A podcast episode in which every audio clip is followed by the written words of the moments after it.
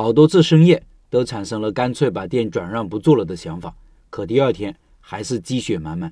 接着干洗店老板的分享，看看老板每天都在思考啥，面临一些什么问题。大家也可以通过老板的分享，看看这个行业的一些痛点。老板说，接下来就这样曲曲折折的经营了四年后，来到了一八年，我和一家物业公司谈妥，在他们两个高档社区内开设一家收益点，每个点除了一个人工工资和物业提成外，没有其他成本。其中一个因为楼盘体量太小，经营一年后没有利润，果断退出了。另外一个呢，离我的总店距离较远，不方便管理。经营几年下来，略有盈利，但对我来说如同鸡肋。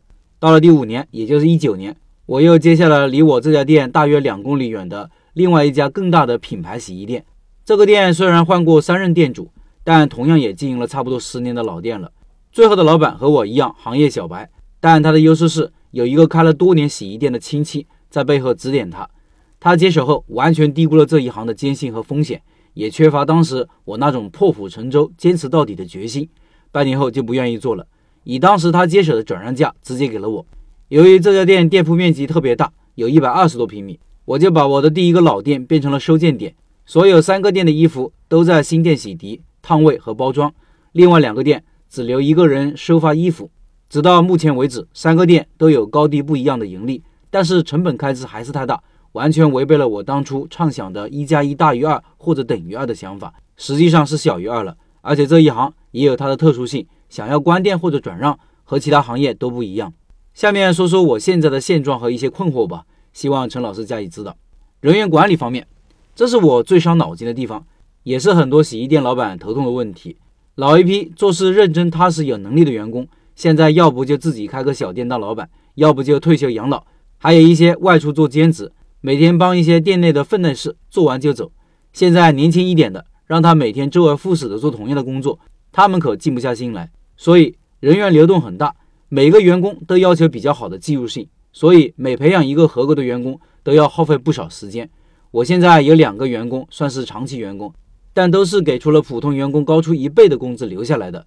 其中一个员工，他除了基本工资外，年底还有百分之十的利润干股。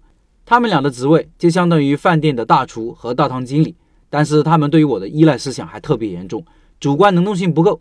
他自己能做好事情，但是不能很好的管理其他的员工，店里大小事都要我管，学不会放下，这也是我操心不少的地方。以上是老板对于人员管理的痛苦，我这里插两句：当规模慢慢上来以后，会发现团队管理真的是非常头痛的问题。一是自己不在店里，让店员保持服务的稳定。和高效率工作非常难，二是想进一步扩大，没有人才，没有左膀右臂。我现在也遇到一样的问题，三家店生意都非常好，但是我反而有点不敢开店了，主要也是人的问题，内部培养嘛，一个个不争气，外部招聘嘛，也是难以遇到好的。有时啊，做事或者发展真急不得，这种条件那种条件制约着你，很无奈。继续老板的分享，在经营管理方面，在经营上我还有比较强的做商思想。好多年下来，硬是从来没有做过活动。通过我对质量的严格把控，明显让我们店在所在的商圈，从质量到营业额都能做到头把交椅。我周边的洗衣店开开关关好几家了，但每一次有新开的，特别是现在的资本热钱进入到这个低调的行业，一上来就开始大搞活动，我都还是会紧张一番。特别是这两年疫情的影响，导致营业额有所下降，大约下降了百分之二十到百分之三十左右。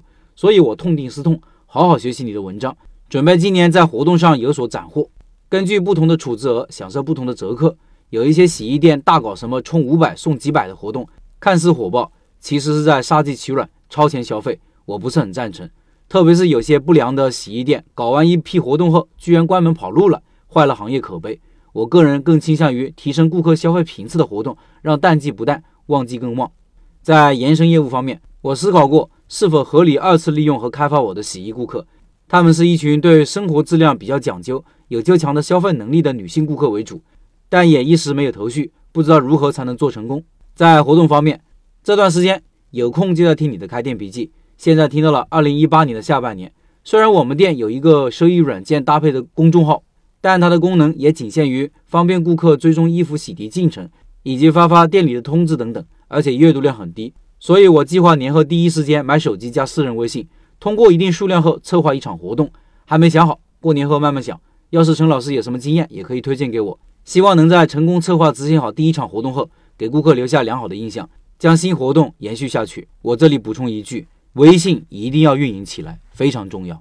拉拉扯扯写了那么多，这段时间店里比较忙，现在一店没有前台，白天我老婆守一店，我在大店忙到下午四点左右回来，换他回去照顾两个小孩子，我再守到晚上八点关门，加上家中也有些私事要处理，所以写的没什么条理。总之一句话。像我们这样的洗衣店老板的确比较累，不是体力上的累，是操心的累。性格原因，平时拉不下脸处罚员工，反而助长和娇惯了他们。他们反而有时把我看成普通员工一样了，认为有些事是我分内的事，我不做，他们不会主动做。所谓慈不掌兵，义不理财，我看我两样都没有做好。这些年里，好多次深夜都产生了干脆把店转让出去不做的想法，可第二天还是只能积血满满的上这该死的班。以上是老板的分享。